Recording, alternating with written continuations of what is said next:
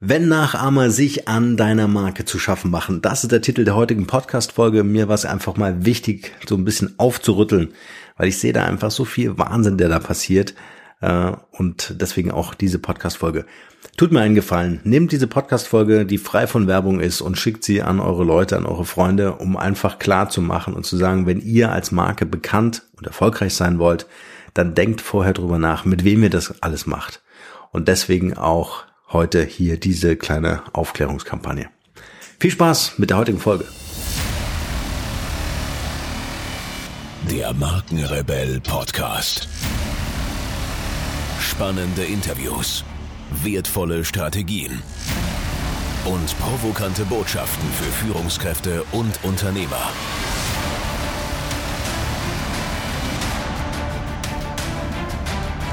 Stell dich den Herausforderungen der Digitalisierung und setze als Marke ein Zeichen. Von und mit Markenrebell Norman Müller. Ich vergleiche Personal Branding mit einem mit einer Operation am offenen Herzen. Warum offenem Herzen? Es kann, gibt kein wichtigeres Organ als das Herz äh, im Körper eines Menschen. Und genau so sehe ich das Thema oder die Arbeit im Markenbildungsprozess bei euch, bei jedem einzelnen von euch. Warum ist das so wichtig? Weil das alles mit euren Werten zu tun hat. Es hat mit eurem Image zu tun. Es geht um euren Namen, der in der Öffentlichkeit steht. Und jetzt lese ich immer wieder von irgendwelchen Online-Marketern, wie dieses ganze Thema so unfassbar gehypt wird, ne, was gerade ein Trend ist. Da gibt es einen Trend, der heißt Digitalisierung, alle sind Digitalisierungsexperten, da gibt es einen Trend äh, äh, Podcasting, alle sind Podcasting-Experten, ohne dass sie einen eigenen Podcast haben. Äh, und dann gibt es den Trend äh, Personal Branding und dann gehen alle auf dieses Thema. Ist doch klar. Ist ja auch verständlich. Da gibt's viele Unternehmergeister da draußen, die sagen, hm, so ein super Geschäftsmodell. Da kommen Leute zu mir, ich mache da ein bisschen rum, zack, zack, zack, zack, und dann sind die eine Marke. Und wenn sie nicht erfolgreich sind, dann ist es deren Schuld, weil sie haben sich natürlich nicht sklavisch an mein Muster, an mein, meine Schablone gehalten. Das heißt, die Verantwortung zu übernehmen und zu sagen, okay, wenn ich dich coache, dann wird das auch eine erfolgreiche Nummer. Warum? Weil ich das schon so viele Jahre mache, weil ich weiß, wie es funktioniert. Ja. Äh, diese Verantwortung zu nehmen, oder zu übernehmen, das machen die wenigsten, ja, sondern die verkaufen dir halt einfach einen Kurs. Die verkaufen dir ein Wochenendseminar. Bitte, und das möchte ich an dieser Stelle ganz, ganz fett unterstreichen. Personal Branding hat nichts mit einem Wochen, äh, Wochenendseminar zu tun. Personal Branding heißt, also das Thema Selbstvermarktung heißt, ich baue mich als Marke auf, um anderen, um andere darüber zu informieren, authentisch, sympathisch, was meine Fähigkeiten, Kernkompetenzen sind und wofür ich mit Leidenschaft stehe. So verstehe ich diesen ganzen Prozess. Es geht dabei nicht um Inszenierung oder dass ich irgendeinen Anzug tragen muss oder eine Maske aufsetzen muss, die mit mir nichts zu tun hat, die mir in irgendwelchen Kursen oder in irgendwelchen Coachings verkauft werden. Es hat alles mit mir nichts zu tun. Die Antworten auf die ganzen Fragen, die wir haben, wie werde ich eigentlich zur Marke, die tragen wir alle in uns selbst. Weil das Thema Personal Branding gar nicht so neu ist. Es ist einfach ein Thema, was es schon immer gab. Äh, nur die Mechanismen haben sich verändert. Wie ich das Thema äh, digitale Kommunikation mache, das gab es natürlich nicht vor 100 Jahren. Ja, das müssen wir jetzt einfach noch dazu bauen. Ja. Aber ansonsten hat das ganze Thema Markenbildung äh, schon damals, ja, wenn wir uns die ganzen Ritter zum Beispiel angucken mit ihren Wappen, ihren Markenzeichen, habe ich übrigens auch ein Buch dazu geschrieben, äh, da erkannte man das Thema Marke schon sehr früh. Nur die Art und Weise, wie ich mit der Marke umgehe, wie ich eine Marke aufbaue, wie ich eine Marke kommuniziere und all das, das hat ganz viel damit zu tun, ähm, mich in der jeweiligen Zeit, in der ich mich befinde, und heute haben wir die Zeit des digitalen Wandels, also müssen wir uns da mit einer ganz anderen Aufmerksamkeit widmen, als wir das vor 100 Jahren hätten äh, machen können oder gemacht hätten. So, und wenn ich dann zum Beispiel lese, die Angstbefreierin oder der Seelenreparierer. es ist völliger Scheiß, sorry, aber es ist ganz, ganz großer Bullshit. Ich sehe Leute, die gehen in, in ein Seminar und kommen raus und sagen, ey, wie geil ist das? Jetzt habe ich endlich meinen Weg gefunden. Boah, meine Positionierung steht. Ich habe eine fette Alleinstellung. Und dann sagst du, okay, du bist der Seelenreparierer. Was genau bietest du denn eigentlich an? es ist eigentlich traurig. Man darf eigentlich nicht darüber lachen, ähm, weil natürlich die Leute hervorragend gemachten Marketingkampagnen auf den Leim gehen. Ja, Ähm, und diese Macher spielen einfach mit der Sehnsucht der Menschen äh, gebraucht zu werden. Ich, ich möchte doch wissen, was kann ich mit meinen Fähigkeiten und Kompetenzen anbieten. Und wenn mich da einer an die Hand nimmt und sagt, hey, ich zeig dir den Weg, wie du sichtbar wirst und wie du zur Marke wirst, wie du zum Star wirst in deiner Branche oder in deiner Nische am besten noch, ähm, äh, mit deinen Fähigkeiten und Kompetenzen, bam, super cool. Da gibt's tolle Leute, die das super cool machen, aber es gibt auch verdammt nochmal so viele schwarze Schafe und mich nervt einfach dieses äh, ähm, dieses Schablonenhafte, dass die Leute dann rauskommen mit einer Urkunde und sagen, ich war auf diesem Seminar äh, und bin jetzt positioniert. ja, also wie geil ist das? Also wie gesagt, es ist eigentlich ein ganz großes Trauerspiel, weil so unfassbar viel Geld A ähm, mit der Not der Menschen verdient wird. Es wird unwahrscheinlich viel Geld verbrannt. Für mich sind das ich, ich gehe in Geldvernichtungsmaschinen. Ich investiere in Geldvernichtungsmaschinen. Ich gebe meine, meine Kohle irgendwelchen Leuten, die das irgendwie, die mich in eine Waschmaschine stecken, einmal äh, auf den höchsten Schleudergang gehen und das dann einfach ausspucken und sagen, hey geil, so, die Frisur, die du jetzt hast, das ist deine neue Positionierung. Ja, es hat überhaupt, also Vielleicht auch ein schönes Indiz dafür, dass äh, ihr das gerne auch nochmal hinterfragen könnt. Also wenn ihr auf einem Positionierungsworkshop seid und da sind 100 Leute im Raum, hat das mit euch nichts mehr zu tun. Also eine Positionierung musst du im One-on-One -on -One machen. Nochmal, eine Positionierung musst du im One-on-One -on -One machen. Da, dir kann gerne jemand auf der Uni eine Vorlesung geben zu mir, warum brauchst du eine Positionierung? Ja, warum brauchst du Branding? Warum braucht, was hat Corporate Branding eigentlich damit zu tun? Ähm, aber wenn du in einer Massenveranstaltung bist, hat das nichts mit einer individuellen Situation zu tun. Also wenn du das kaufst, kaufst bewusst und sag, okay, ist jetzt für 6000 Euro habe ich jetzt eine Informationsveranstaltung, aber es hat nichts mit einer Positionierung zu tun. Selbst wenn du mit einem Zettel rauskommst, wo drauf steht, wenn du das alles ausfüllst und dann unten die Zahlen eins bis zehn zusammenzählst äh, und dann kommt ein Ergebnis raus, das bist du. Ja, die Farbkodierung bist du. Ihr versteht, was ich meine. ist eigentlich traurig. Eigentlich traurig, was da passiert. Denn, so, Herz-OP. Zurück zur Herz-OP. Du hast ein Herz, ein schlagendes Herz in einem Körper. So, und dieses Herz schlägt, weil dieser Körper lebt. Dieser Organismus ist komplex. Nervenstränge, Blutgefäße und so weiter und so fort. Ihr könnt es euch vorstellen. Auch wenn ihr kein Chirurg seid, könnt ihr euch vorstellen, wie unfassbar komplex die Arbeit am offenen Herzen ist. Und genauso ist Personal Branding. Personal Branding ist eben nicht nur Positionierung. Wenn du für 6000 Euro eine Positionierung kaufst, fehlt dir einfach noch so unfassbar viel, dass du merkst, in, in, in der Relation zu dem, was ich noch brauche, ist es ja unverschämt teuer gewesen. Ja, sicher. Der Markenbildungsprozess besteht aus so viel mehr. Es ist einmal diese Kommunikationsstrategie oder auch diese Positionierungsstrategie. Das sind für mich so zwei gleichberechtigte Säulen ja, im, im Markenbildungsprozess. Das eine kümmert sich um das ganze Thema, äh, wer bist du? Bist du dir bewusst über deine Unternehmensleistung, mit deinen Werten, mit deinem objektiven und subjektiven Differenzierungsmerkmalen?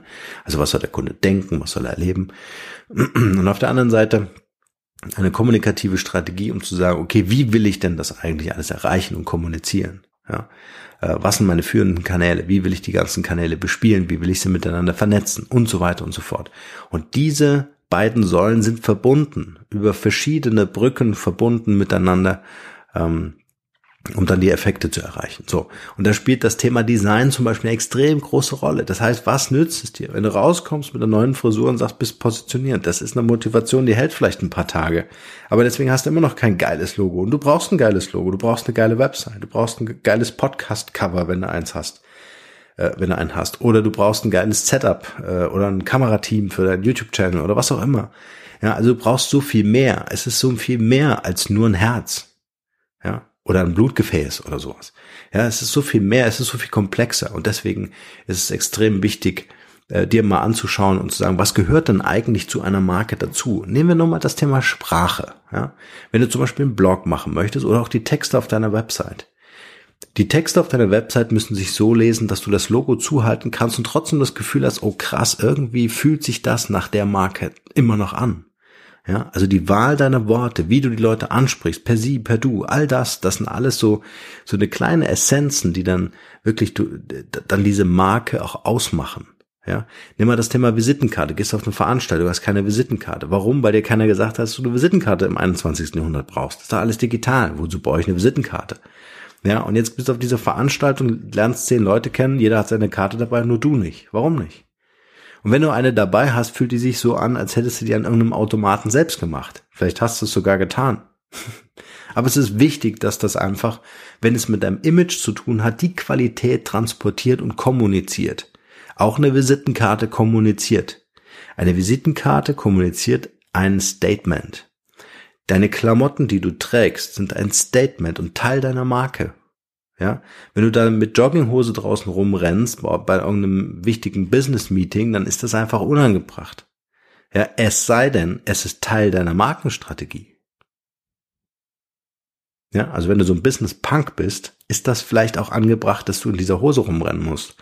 Und deswegen meine ich, es ist so wahnsinnig individuell. Es sind einfach Essenzen, die wichtig sind, um dieses Große und Ganze zu bauen. Und das ist ein Entwicklungsprozess. Und mit Entwicklungsprozess meine ich, Personal Branding ist nicht der Prozess des Dahin-Entwickelns. Also du hast natürlich eine gewisse Vorstellung, wo die Reise hingehen soll, aber ähm, du hast keine Vorstellung, dass du zum Beispiel sagst, okay, heute bist du Clark Kent und morgen bist du Superman. Und den Weg dorthin, das ist Personal Branding. Ja, das ist genauso unwahr, denn Personal Branding ist ein Prozess, der niemals enden wird. Du wirst dich als Mensch verändern, weil du auf Seminare gehst, Fortbildungsveranstaltungen, du lernst eine, eine Frau kennen, ja, oder einen Mann kennen, so, und dann verändert sich auf einmal in deiner Welt alles, ja, du wirst viel spirit, spirit, spiritueller, du wirst viel spiritueller, beispielsweise viel achtsamer mit dir, ja, ähm, ähm, kriegst gemeinsame Kinder und so weiter. Da passiert so viel im Leben und all das wirkt sich auf deine Marke aus. Ist doch völlig klar. Ist uns allen völlig klar. Das heißt, du musst dein Personal Branding äh, Coach so wählen, wie du deinen psychologischen Therapeuten äh, wählst, wenn du einen hast. Und ich empfehle dir einen zu haben. Es ist wichtig. Es gibt viele Dinge aufzuarbeiten in der Vergangenheit. Fang heute damit an.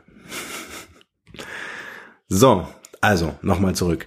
Es ist also äh, super wichtig, äh, sobald irgendeiner versucht, dir irgendeinen bescheuerten Namen zu geben, wie meine beiden Beispiele, ich muss aufpassen, welche Beispiele ich benenne, äh, weil sonst kriegt man, ähm, äh, genau, sonst weiß man, wen ich da erwischt habe. Äh, die Angstbefreierin oder der Seelenreparierer ich weiß nicht, warum dieser Trend entstanden ist. Ich finde das absolut, das ist wie so eine, weiß ich nicht, wie so eine Gilde oder sowas, äh, die da völlig neue Branche, die da entstanden ist. Ich finde es einfach eine Katastrophe.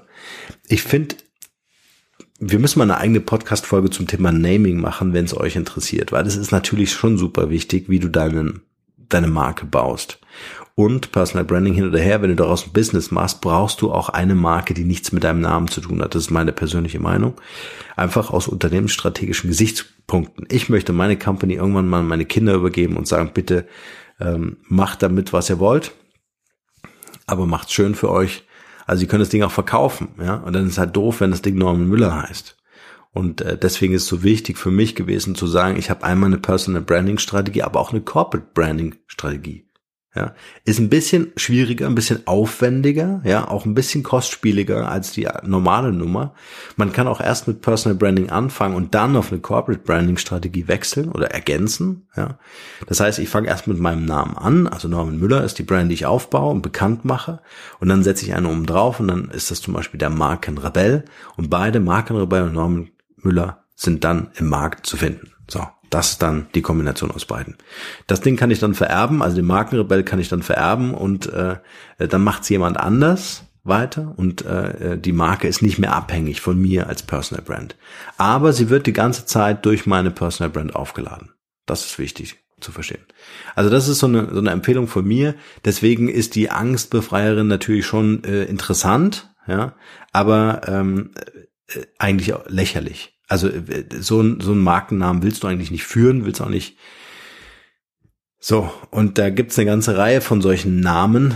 Das ist, äh, wie gesagt, das beobachte ich gerade so ein bisschen als Trend. Ja, der, der, der Positionierungsworkshop am Wochenende für 6000 Euro bringt dann irgendwie heraus, hey, du kannst doch super andere Menschen von ihren Ängsten befreien. Wie wär's, wenn du die Angstbefreierin bist? das ist leider eine Katastrophe. Ja, also äh, so baust du keine Persönlichkeitsmarken auf, ähm, sondern äh, wie gesagt, Naming-Prozess machen wir eine eigene Folge, weil es ein bisschen umfänglicher ist. Ähm, aber du fängst mit deinem Namen an und es macht natürlich Sinn, wenn du einen sehr komplexen Namen hast, den man schwer aussprechen kann. Ja, äh, alles nachvollziehbar. Dann biete den Menschen einfach einen Künstlernamen an. Darüber würde ich wirklich nachdenken, weil ähm, leicht auszusprechen und leicht zu schreiben in dem Markt, in dem ich äh, unterwegs bin, in dem ich meine Unternehmensleistung kommunizieren möchte, das ist natürlich extrem wichtig und deswegen ähm, verspreche ich hier heute hoch und heilig, dass wir noch eine extra Folge zum Thema Naming machen. Da geht's dann um das Thema Namensfindung für mich als Personal Brand oder auch Corporate Brand oder auch äh, Namensfindung für Produkte. Super spannend, super spannendes Thema. Freue ich mich jetzt schon drauf. So, Lange Rede, gar keinen Sinn. Ich freue mich sehr, wenn euch diese Podcast-Folge gefallen hat und ihr dieser Podcast-Folge mit euren Freunden teilt. Bitte, es ist mir ein Anliegen, dass wir da draußen aufklären müssen und dass die Leute erkennen, Tausende von Euro in irgendwelche Workshops und irgendwelche Wochenendkurse zu investieren. Absoluter Bullshit. Sucht euch einfach einen netten Consultant oder also äh, Coach, äh, wie auch immer, der euch passt, der euch sympathisch ist, äh, wo ihr einfach auf einer Wellenlänge seid, wo ihr Spaß mit dem oder der habt äh, und dann bringt eure Marke sowas auf Vordermann, das ist viel effizienter äh, als diese dieses Geld auszugeben. Ähm, ja, ich, wir belassen es dabei. Wenn euch diese Folge gefallen hat, gerne eine Bewertung bei iTunes. Ansonsten wünsche ich euch viel Spaß, viel Erfolg bei allem, was ihr tut. Bleibt rebellisch. Bis bald. Ciao, ciao.